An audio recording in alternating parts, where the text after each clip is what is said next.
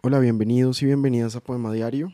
Hoy les voy a leer un poema que realmente no es un poema, sino un corto, un corto, un cuento muy corto de la escritora norteamericana Lydia Davis.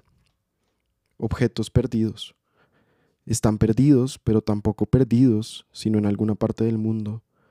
La mayoría son pequeños, aunque dos son más grandes, uno un abrigo y otro un perro. De las cosas pequeñas, una es un valioso anillo, otra un botón valioso. Se me han perdido a mí, donde estoy, pero tampoco han desaparecido. Están en alguna otra parte, allí, a disposición de alguna otra persona, podría ser. Pero aunque no encuentren a nadie, el anillo inmóvil no está perdido, sino allí donde no estoy yo, y el botón también, allí, inmóvil, solo que no estoy yo.